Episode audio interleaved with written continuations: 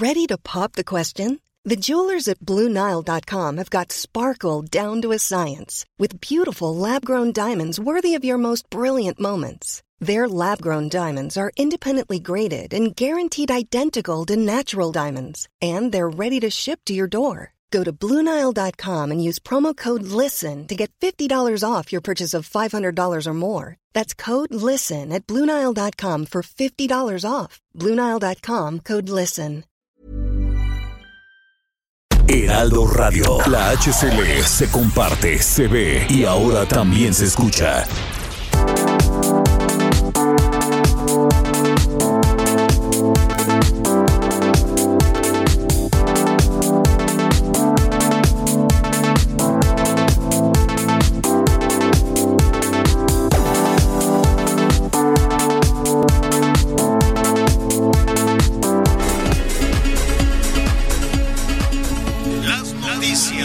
Tal? ¿Cómo le va? Buenas tardes. Estás a punto de escuchar Yo soy Javier Alatorre. las noticias con Javier Alatorre. La vamos a pasar muy bien. Comenzamos. Condición enamorado locamente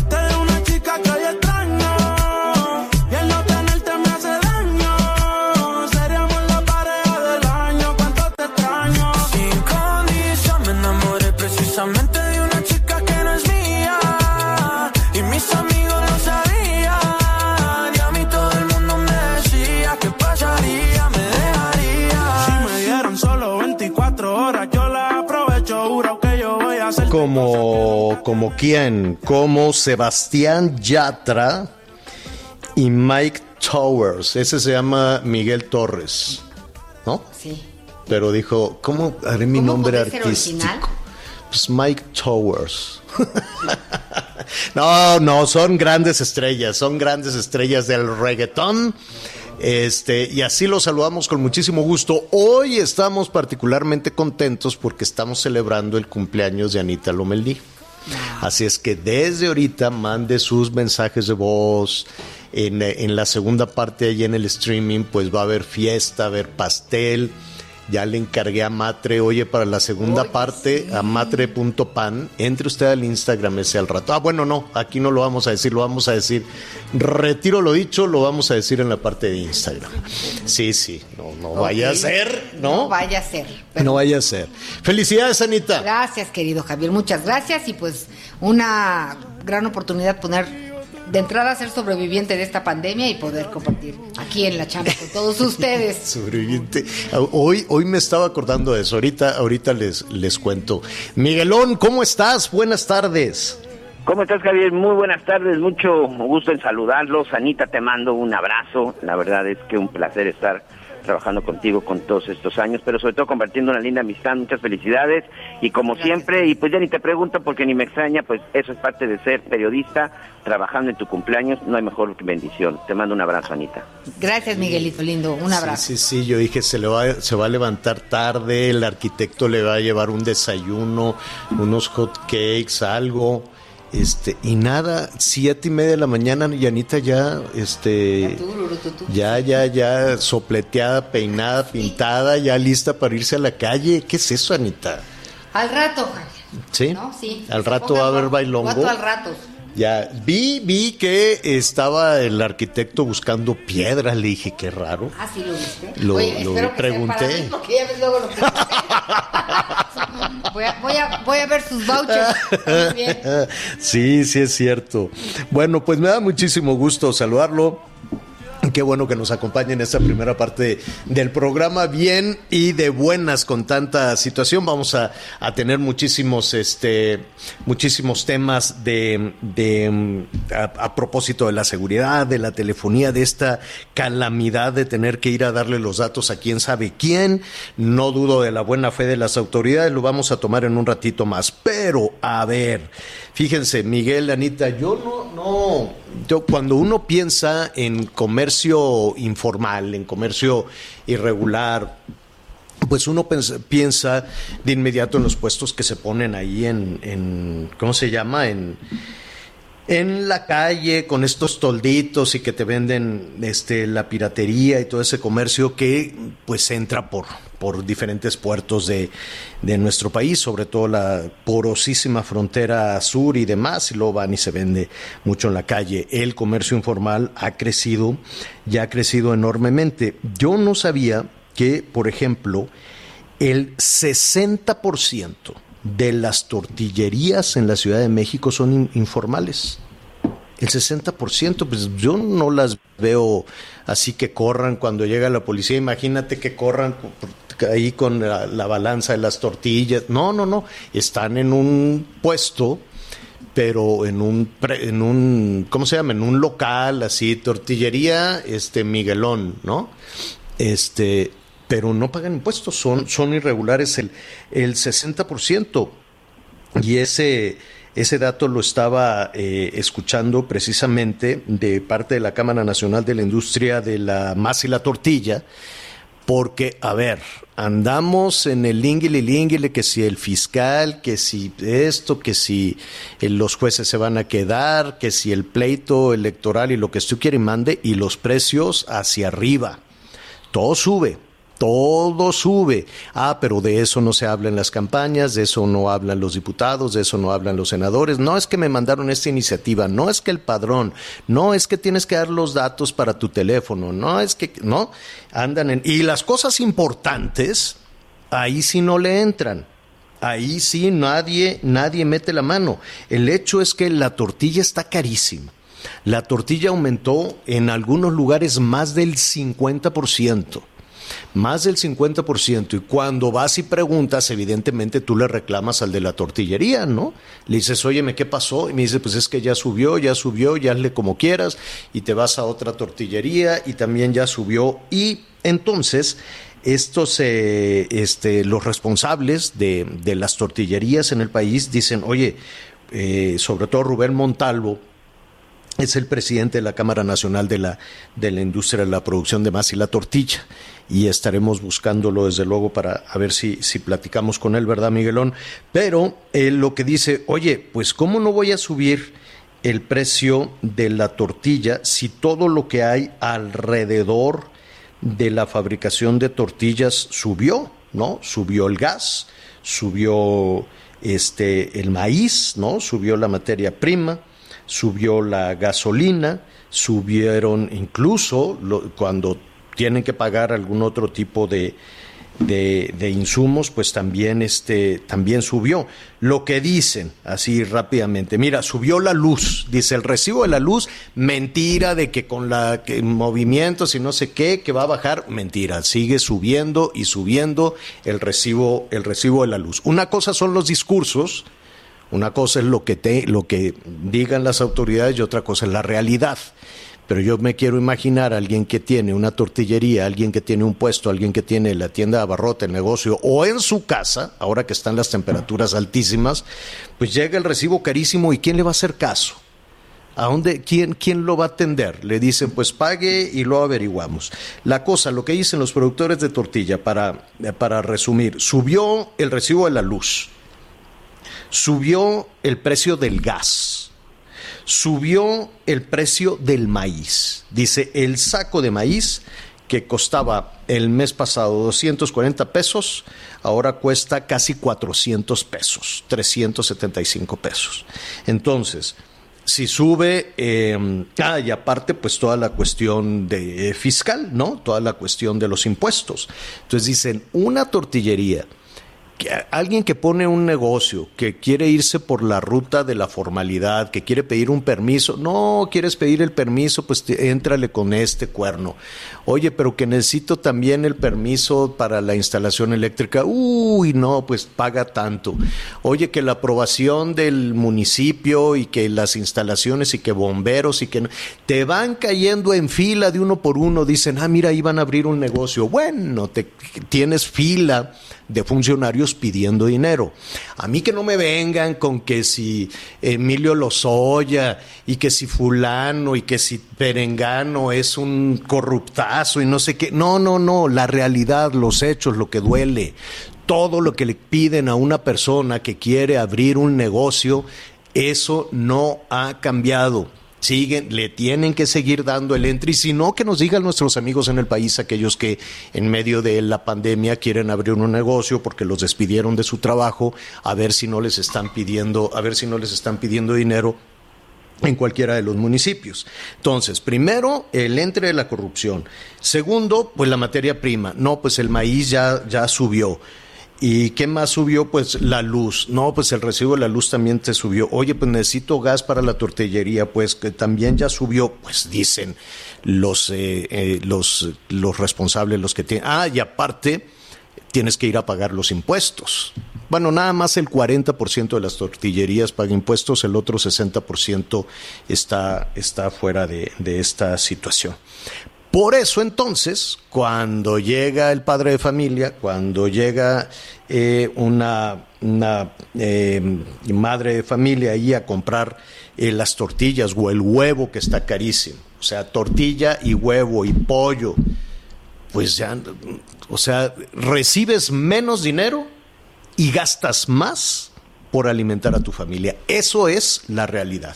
Todo lo demás son discursos electorales todo lo demás que se diga, que si sí, que yo, que quítate tú, que yo te prometo, que el candidato le agarró las pompas a la otra, que quién sabe qué, todo eso, eh, que sí lo vamos a retomar. Que, que, que yo no sé por qué las señoras pues la en Zacatecas no sí. dicen nada, pero pues eso ya lo retomaremos. En fin, díganos cómo andan los precios para no enojarnos más, ¿no? Eh, tan, de buenas que empezamos, díganos cómo andan los precios allá en este en eh, en su en su localidad. Oiga, es sí, Miguel. Nada más para cerrar este tema, hoy precisamente en la mañana, eh, algunos amigos aquí en la zona de Cancún me buscaron para comentarme algo, algo que estoy mandando ya eh, en las redes sociales. Fíjate que precisamente el día de hoy, aquí hay una clínica privada, Clínica Sobrino de Cancún. Tenía 30 años que esta clínica, que esta clínica estaba laborando. Hace 30 años abrió, abrió sus puertas y daba servicio, por supuesto, servicios de salud. En algún momento cuando empezó la pandemia, incluso ellos estuvieron recibiendo personas con COVID. 300 personas de Cancún estuvieron eh, atendidas por este, este hospital de COVID. El día de hoy ha anunciado que ha cerrado sus puertas por motivos de seguridad. Ya se cansaron de las extorsiones, ya se cansaron de las amenazas, pero lo más lamentable, ya se cansaron de pedir ayuda a los tres niveles de gobierno, ¿eh?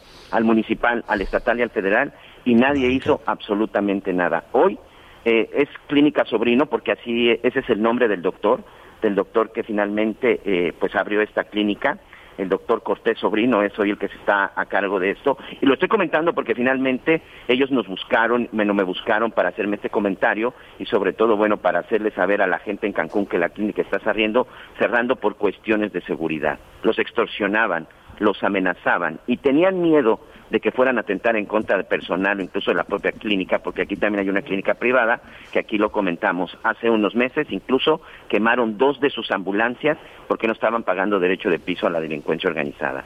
Treinta años de que, después de que abrió este negocio, sin duda, con un gran esfuerzo por parte de la familia Sobrino, está cerrando sus puertas porque de los tres niveles de gobierno nadie les ayudó, quedaron a la deriva y tenían miedo de poder continuar y sobre todo de que pudieran exponer sus vidas o la vida de sus trabajadores. Clínica Sobrino en Cancún, una clínica privada, tuvo que cerrar sus puertas por la extorsión, por el derecho de piso. Esa extorsión que supuestamente hoy la Secretaría de Seguridad Ciudadana dice que va a la baja y que todos los delitos en este país van a la baja.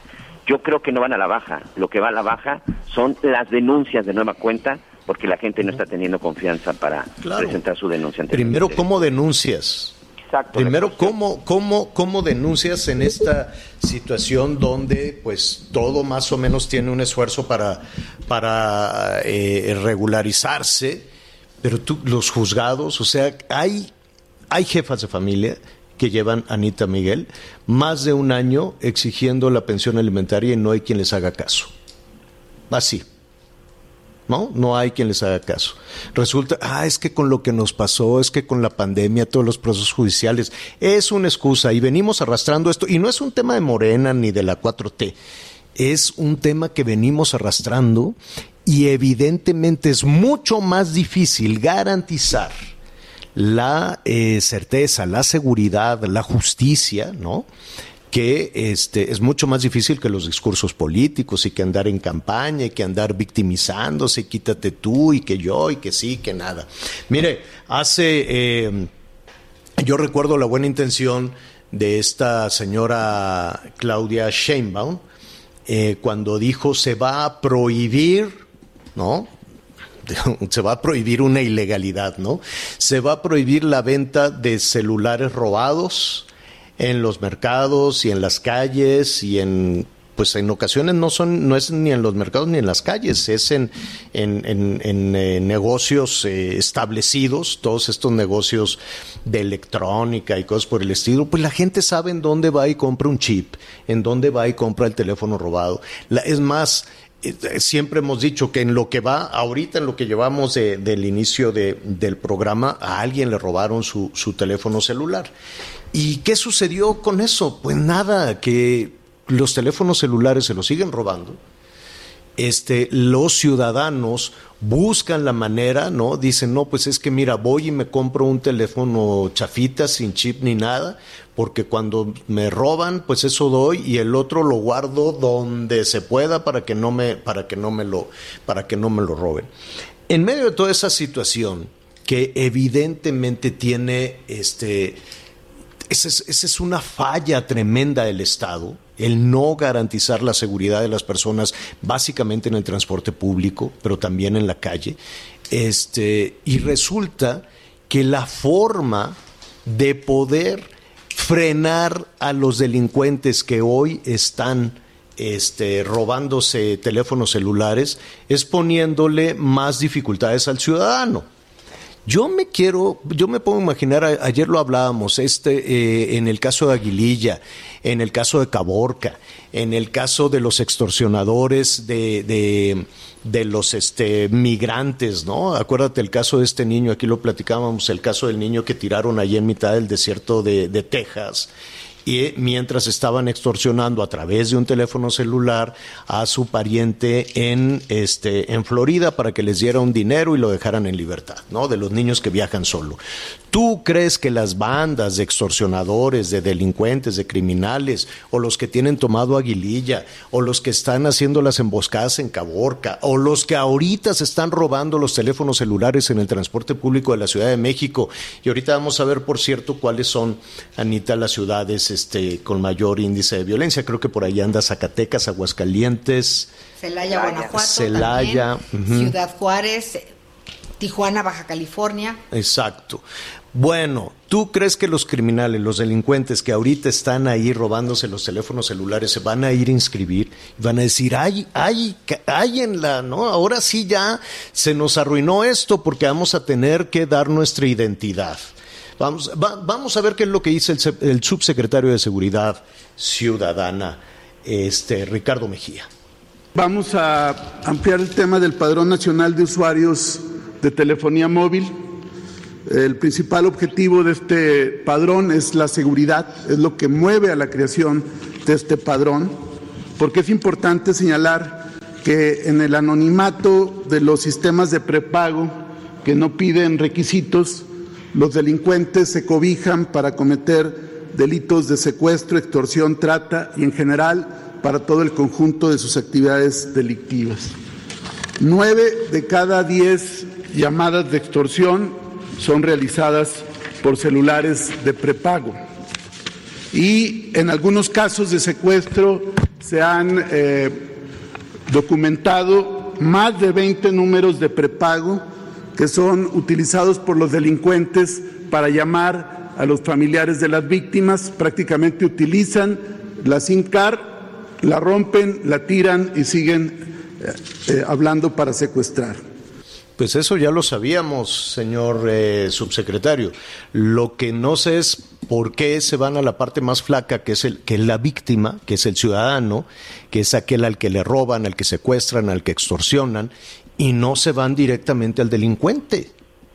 ¿Por qué no? A ver, eh, eh, es, es increíble de decir, ¿por qué no mejor atacas las extorsiones? los secuestros y todos los delitos que se cometen con esto. Evidentemente lo que va a suceder es, porque así ha venido, esto va a incrementar la inseguridad. Esto va a incrementar la vulnerabilidad de las ciudadanas y los ciudadanos, porque va a ser un gran negocio ilícito para los criminales.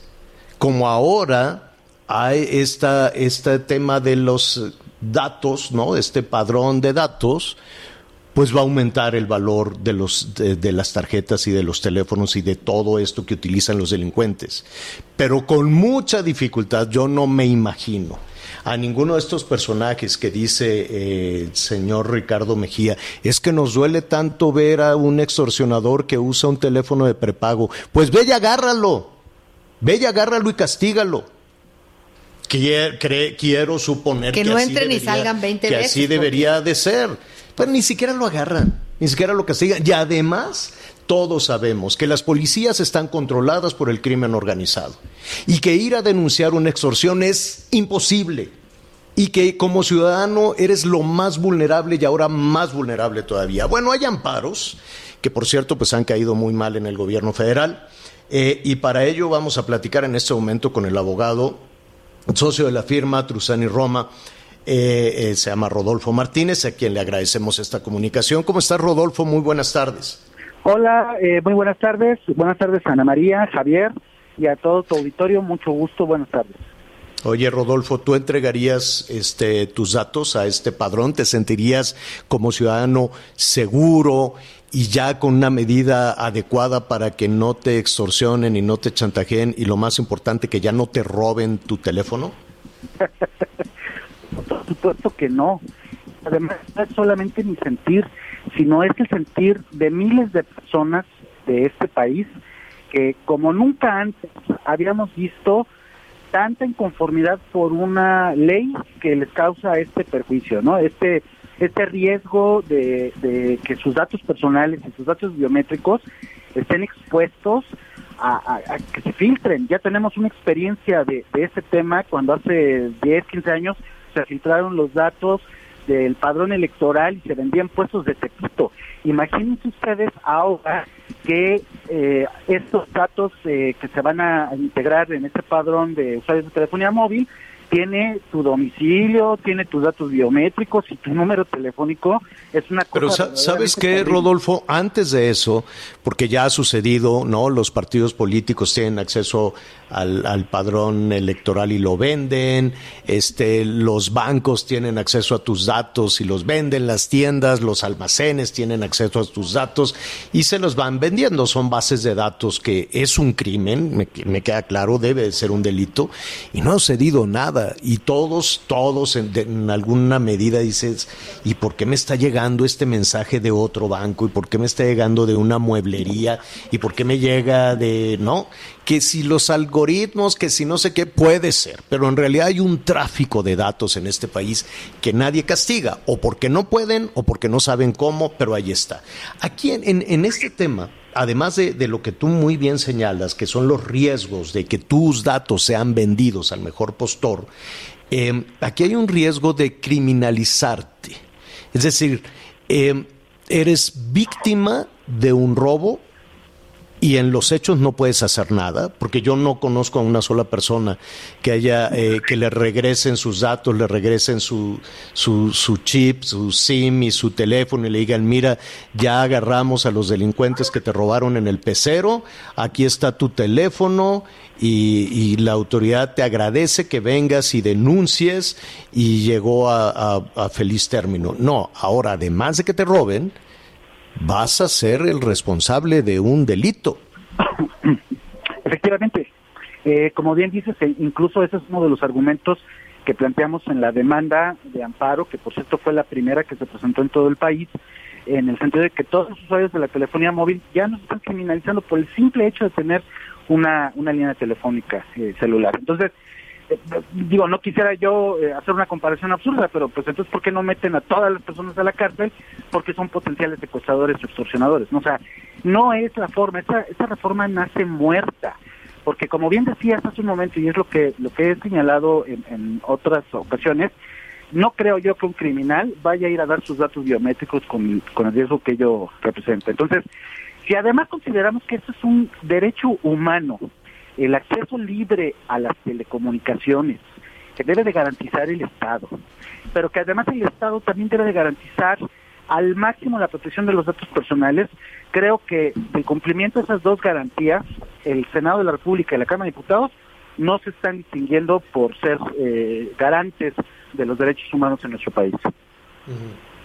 Dime algo, eh, tu despacho, eh, Truzani Roma, eh, puede eh, hacer amparos, ¿ya lo hicieron?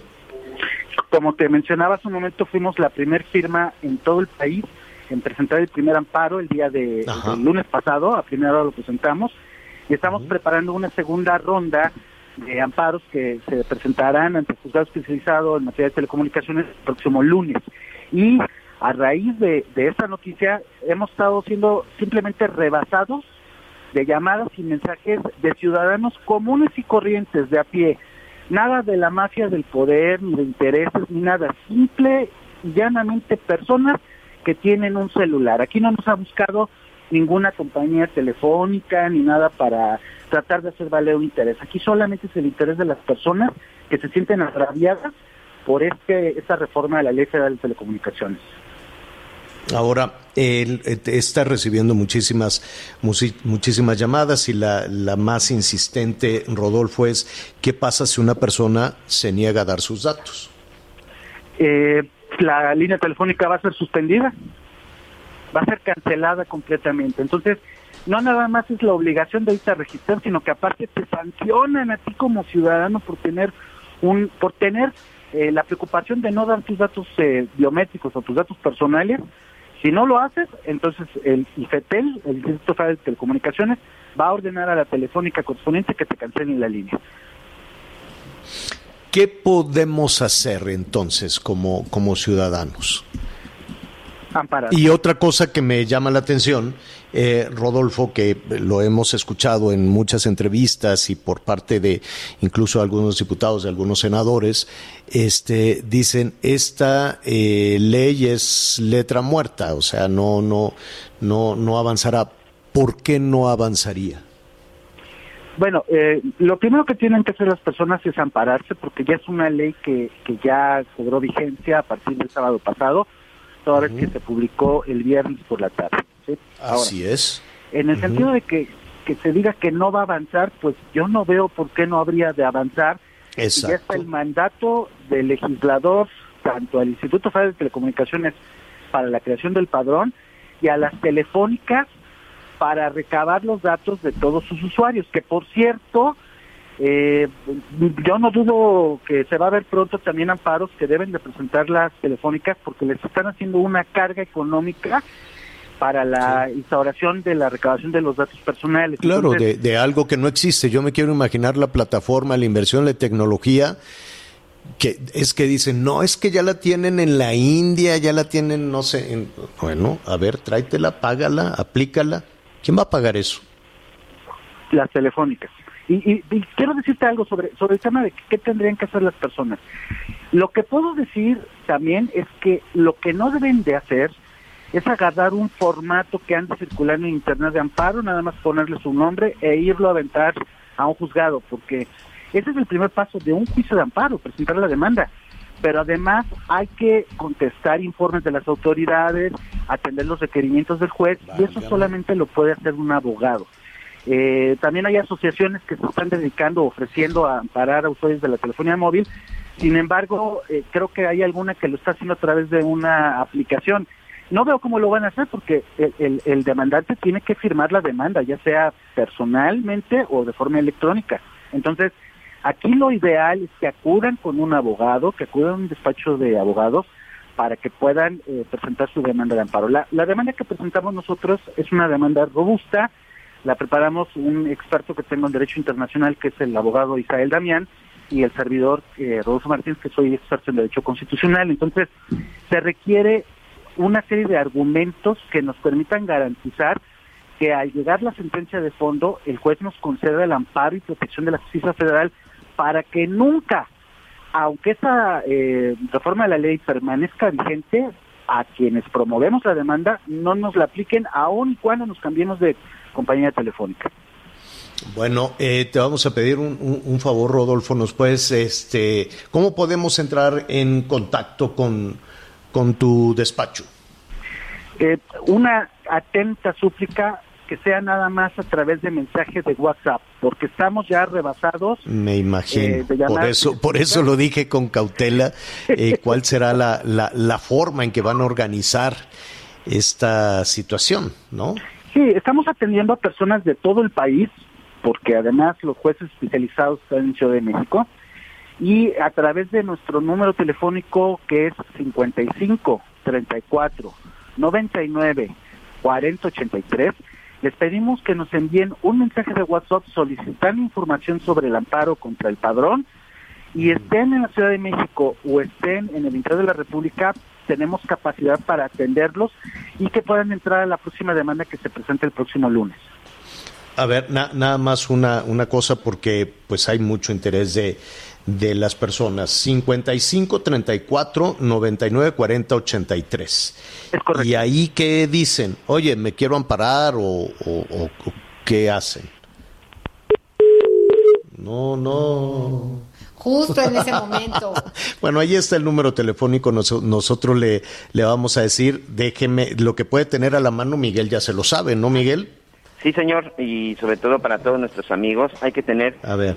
Copia del INE o pasaporte vigente, copia de su último estado de cuenta de la línea o contrato en líneas de prepago. Si no lo tiene, lo puede solicitar en su centro de atención a clientes de su telefónica.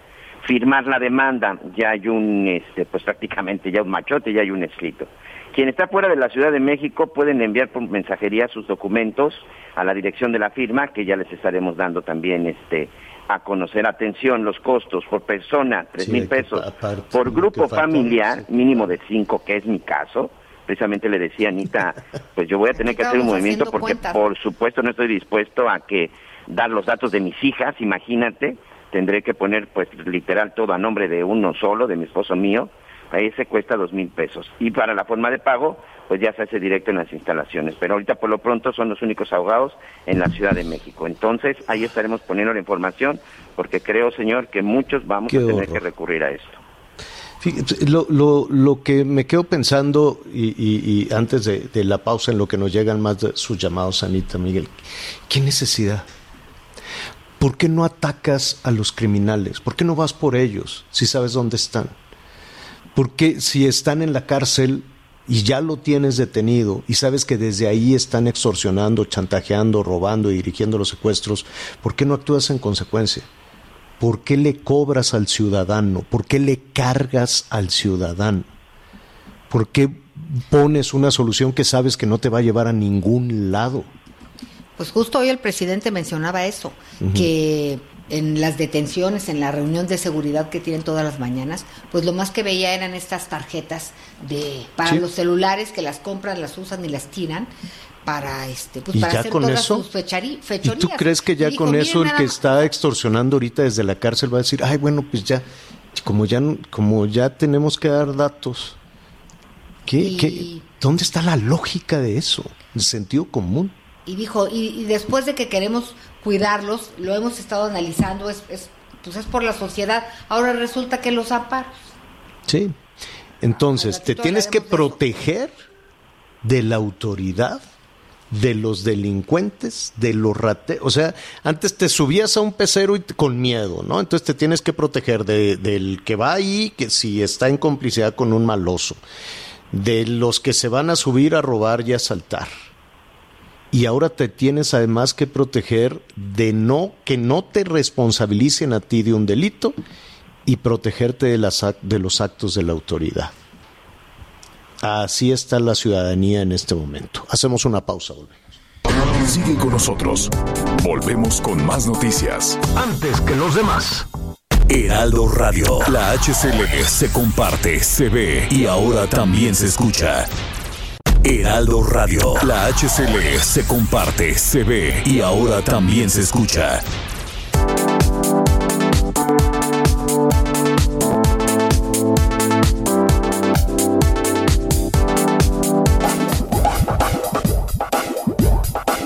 Todavía hay más información. Continuamos. Ruta 2021, la ruta hacia las elecciones presenta. En esta eh, temporada electoral, eh, pues hay que poner muchísima, muchísima atención en lo que dicen las candidatas, los candidatos, la manera en la que lo dicen y la forma en la que actúan. Yo sé que en la desesperación de muchas candidatas y candidatos, este brincan, bailan, dicen albures, ¿no? De, de, utilizan, utilizan groserías en lugar de, de poder de utilizar mejor el, el, lenguaje o lo que sea, ¿no? Es, uh -huh. es mucho más fácil decir, por ahí un candidato a diputado en Zacatecas, no voy a decir la mala palabra, ¿no? Pero dijo, estas pi, viejas, no sé qué, qué por, por graciosadas o por acercarse a decir, bueno, pues no, no son graciosadas. Yo sé que no lo son, Anita, son agresiones brutales, ¿no? Y lo hemos visto con Félix Salgado Macedonio y no pasó nada. Y al contrario, salían muchísimas mujeres de Guerrero a decir, no, es que esas son no sé qué, en fin, nos quieren desbarrancar. Y bueno, a lo mejor no debería meterse en el mismo canasto las agresiones verbales, las agresiones físicas y las denuncias, no deberíamos de meterlas en el mismo canasto. Y, y, esa es parte de la complicación. En la segunda parte del programa le vamos a mostrar unas imágenes que han resultado polémicas respecto a un candidato a gobernador, se llama David Monreal. Él dice que no, que es mentira, que es un montaje, que, que así no es, que no, que no es así, ¿no? Es como cuando pescan ahí al marido y lo niega todo. Entonces, ¿qué fue lo que hizo? Pues le, le, le tocó eh, los las glúteos, pompas, las sí. pompas a otra candidata, que además la otra candidata salió en su defensa, cosa que me sorprendió más todavía. Así es. Entonces, es, es, es esta, esta parte de, de, de soy este, invisible y soy candidato y me están elogiando y me están abrazando y, y, y soy puntero y, y, eso me permite hacer lo que me dé la gana, es uno de los puntos que vamos a tratar en la segunda parte y desde luego con Además, toda... si sabe que lo están viendo, o sea, de verdad no entiendo. No, no sabe que lo están viendo. Piensan, eh, acuérdate que en, en algunos políticos esa, esa lógica es, es distinta. Eh, hablando precisamente de, de, cómo, ¿no? De si es eh, importante reproducir algunos esquemas que pueden ser machistas, que desafortunadamente lo hemos visto mucho en diferentes partes del país, eh, o cómo, o cómo, o si el voto de, de las mujeres es eh, más corporativo que otra cosa. ¿Te acuerdas de Peña Nieto que tenía las señoras de rojo durante cuatro o cinco años? ¿No? ¡Ay, muñeco precioso! Y Peña, ¡ay, no, ya déjenme hablar! ¿no? Este, era, era un asunto casi casi insultante en cuestión de género, ¿no? Eh, eh, de ese y otros temas, eh, desde luego, y de cómo está desarrollando su campaña. Ya sabe que aquí estamos hablando con los can las candidatas y candidatos, por lo pronto, en estos 15 estados que van a renovar la administración. Mauricio Curi es candidato a gobernador en Querétaro, el candidato del PAN, a quien, como siempre, nos da muchísimo gusto saludar. ¿Cómo estás, Mauricio? Mi señor Javier, ¿cómo te va? Siempre un gustazo platicar contigo y con ese amplísimo auditorio que tienes a tus órdenes, señor. Al contrario, Mauricio, muchísimas gracias. Y mira, ya que me, me, gustaría abordar contigo este, este tema, yo sé que se busca mucho el acercamiento de género, el voto femenino, por, por lo que eso significa, por la influencia en la familia, por la influencia en la comunidad, por la influencia en, en, en diferentes partes. ¿Cómo te estarías acercando tú a este voto femenino? Yo, yo me siento muy cercano, no nada más de ahorita, desde que fui presidente municipal, senador y ahora candidato a la gubernatura del estado. Por ejemplo, ahorita vengo de llegar de, una, un evento con mujeres emprendedoras y la cual pues yo es un es un segmento del cual yo vengo, yo estoy toda mi vida emprendedor y me siento pues, muy empático con ellas. Desgraciadamente en la tercera década del siglo XXI seguimos viviendo en un mundo de hombres. Aunque se ha hecho muchísimo, y creo que se ha hecho en los últimos cinco años lo que no se había hecho en toda la historia de la humanidad para que tengamos más equidad de género, aún así todavía nos falta muchísimo por hacer. Por ejemplo, yo tengo un, plan, una propuesta para que la familia tenga más ingresos. Para un programa que se llama Tarjeta Contigo, para que en la economía pueda ayudarlas y pueda ayudarle a aquellas mujeres que están en un estado de vulnerabilidad, que tienen su trabajo, pero que desgraciadamente no les alcanza. Yo aquí con esa tarjeta la idea sería apoyarlos con 1.500 pesos mensuales. No es para que vivan, es para que puedan ellas eh, ayudarles a que la puedan brincar.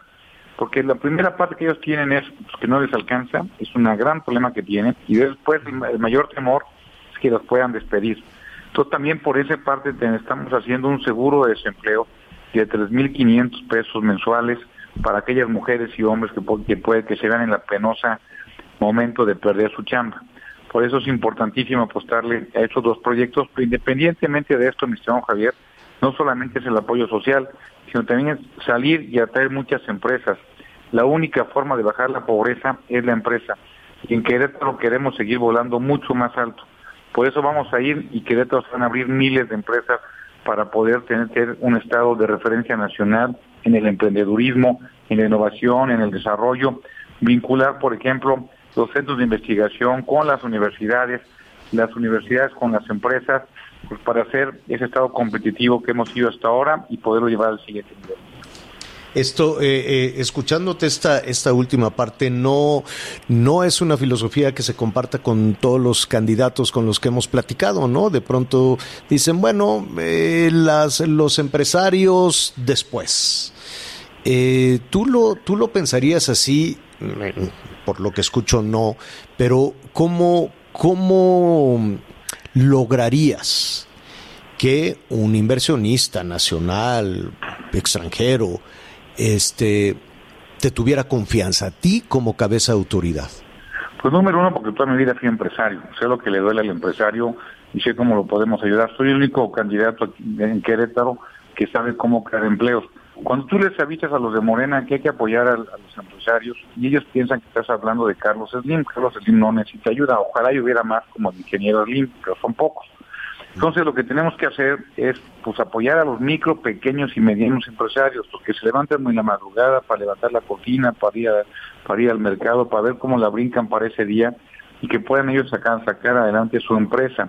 Es un apoyo para los nuevos emprendedores. Yo estoy convencido de verdad que México no necesita un millón de empleos al año, ocupa un millón de empresarios al año. Y a diferencia de Morena, aquí entendemos que el empresario eh, no es el enemigo, aquí el empresario es el aliado e incluso yo diría es el socio de los propios gobiernos para poder bajar la pobreza, para poder tener más ingresos para los para los municipios y para las arcas estatales y de esta forma poderlo regresar a diferentes lugares y poder bajar la pobreza. Uno de mis compromisos es quitar la pobreza extrema en el Estado y lo veo verdaderamente bastante factible. En un momento donde en el país hay cada día, cada día, fíjate bien Javier, 26 mil nuevos pobres. En Querétaro estoy convencido que en los próximos meses podemos acabar con la pobreza extrema. Anita. Gracias, gracias Javier. Mauricio Curi, ¿qué hay de los distintos Méxicos que encontramos en, en Querétaro? Porque es, es un, un estado con, con distintos contrajes contrastes. Esto de la pobreza, finalmente, cómo jalar a quienes menos tienen. Es lo que todo el mundo trata de hacer y bueno, ahorita por la pandemia y por corrupción, entre otras cosas, pues ahora hay el nivel de pobres pues es más alto, pero realmente cómo poder darle la vuelta más allá de las campañas. Pues número uno, asumir lo que asumir nuestra realidad. Tú lo acabas de decir, Ana, en Querétaro, aunque todos tenemos el mismo cielo, no todos tenemos el mismo horizonte. Por eso una de mis propuestas es que haya un mejor desarrollo en todos los municipios, es decir, que cascamos parejo. En los 18 municipios de Querétaro tenemos zonas con una que están con municipios muy distantes, eh, muy desconectados, eh, y eso no nos permite tener una buena calidad de vida. Por eso a que cada municipio tiene que encontrarle cuál es su vocación y su competitividad. El semidesierto, por ejemplo, está el sexto municipio más grande del estado, eh, perdón, del país, tenemos una, una sierra gorda queretana que es divina con los que con los con la gente serrana que son verdaderamente gente muy hospitalaria que podemos apostarle fuertemente al sector turístico. La parte de la segunda zona metropolitana que es San Juan del Río y Tequisquiapan donde podemos apostarle fuertemente no solamente al turismo sino también a la industria esto no se va a hacer de un día para otro pero en la medida que demos confianza queremos certidumbre, van a llegar más inversiones, llegando más inversiones va a haber empleo y habiendo empleo francamente hay mucho más, mucho mejor desarrollo y bienestar para todos. Bueno, pues eh, ahí está Mauricio, te agradecemos, te agradecemos como siempre esta conversación, pues ya van apretando, apretando, ya falta, se van rápido, 40 y qué, 45 días 45 más o menos. días, menos de para la elección 45 días. Pero bueno, ya estamos aquí con todo, ya salieron los candidatos a presidentes municipales, a los candidatos a diputaciones locales y francamente veo un pan muy unido que podemos llevarnos literal un carro completo. Pues eh, allí estaremos eh, pendientes y por lo pronto te agradecemos, te agradecemos esta conversación. Gracias, Mauricio. A ti, mi estimado Javier, un abrazo, te Ana, muchas gracias a los dos. Abrazo. Hasta luego. Vamos a una pausa, volvemos rápidamente. Ruta 2021, la ruta hacia las elecciones presentó. Sigue con nosotros. Volvemos con más noticias. Antes que los demás. Heraldo Radio. Heraldo Radio.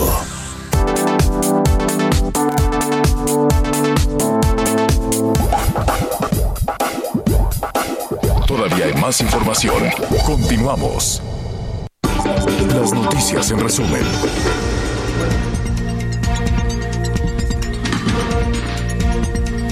La Secretaría de Seguridad y Protección Ciudadana, Rosa Isela Rodríguez, informó que en los estados de Guanajuato, Baja California, Jalisco, Estado de México, Michoacán y Chihuahua se concentran el 50.7% de los homicidios dolosos en el país.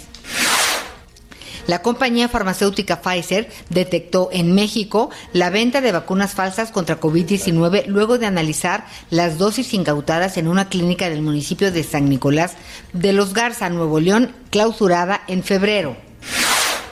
Tras las críticas que recibió el logotipo del Aeropuerto Internacional General Felipe Ángeles, las autoridades del complejo aeroportario solicitaron cancelar esto y pues marca eh, ante el Instituto Mexicano de la Propiedad Infantil. Adiós, mamut. Hoy el dólar compra se compra en 19 pesos con 63 centavos y se vende en 20 pesos con 9 centavos. Hacemos una pausa y ya volvemos a las noticias con Javier Alatorre. Sigue con nosotros. Volvemos con más noticias. Antes que los demás. Heraldo Radio. La HCL se comparte, se ve y ahora también se escucha. Todavía hay más información.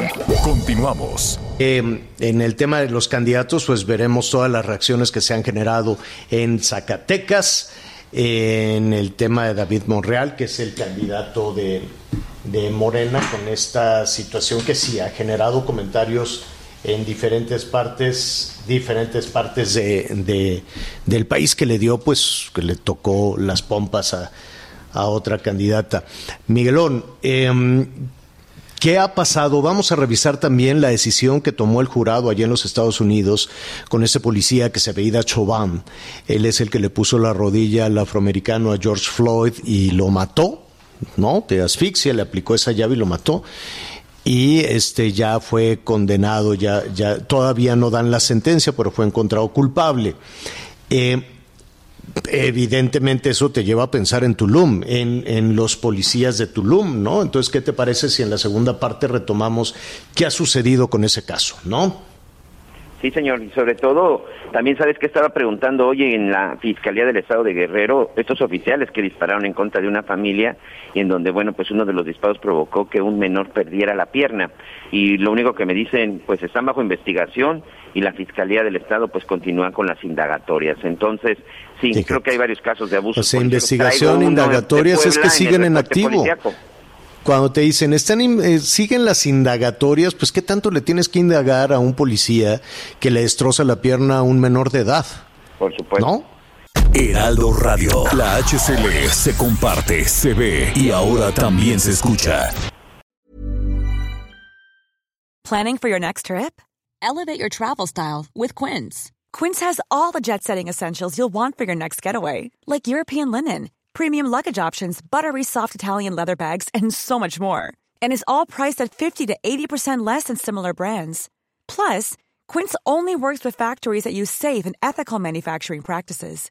Pack your bags with high-quality essentials you'll be wearing for vacations to come with Quince. Go to quince.com slash pack for free shipping and 365-day returns.